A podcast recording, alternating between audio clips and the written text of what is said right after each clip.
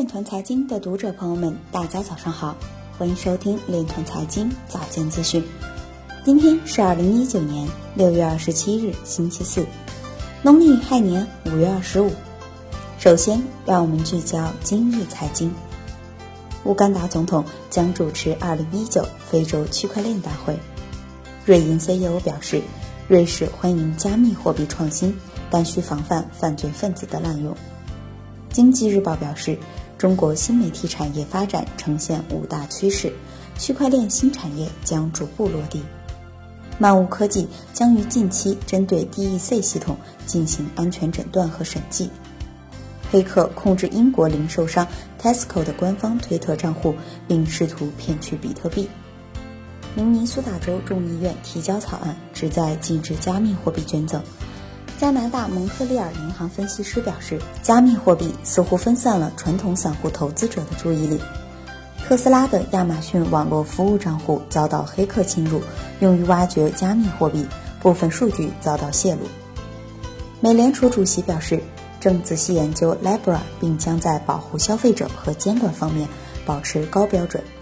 徐明星表示，区块链行业正处于蛰伏期，并将开始新一轮的机遇。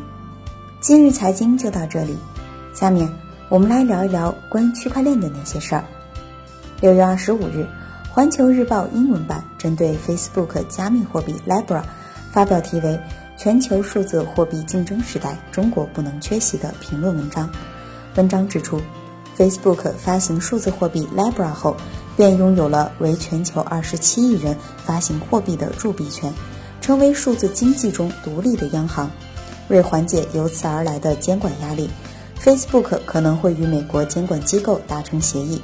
协议一旦达成，Libra 将成为美元在全球数字经济中的实际代表。美国凭借 Libra 在数字经济竞争中获得显著的先发优势，他国政府将很难阻止 Libra 在数字经济中的渗透。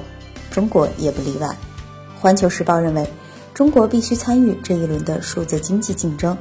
随着全球数字经济竞争时代的到来，中国产业和监管机构都有必要就数字货币进行更多的对话，理解甚至鼓励数字货币，否则中国有可能会在新的金融格局中落后。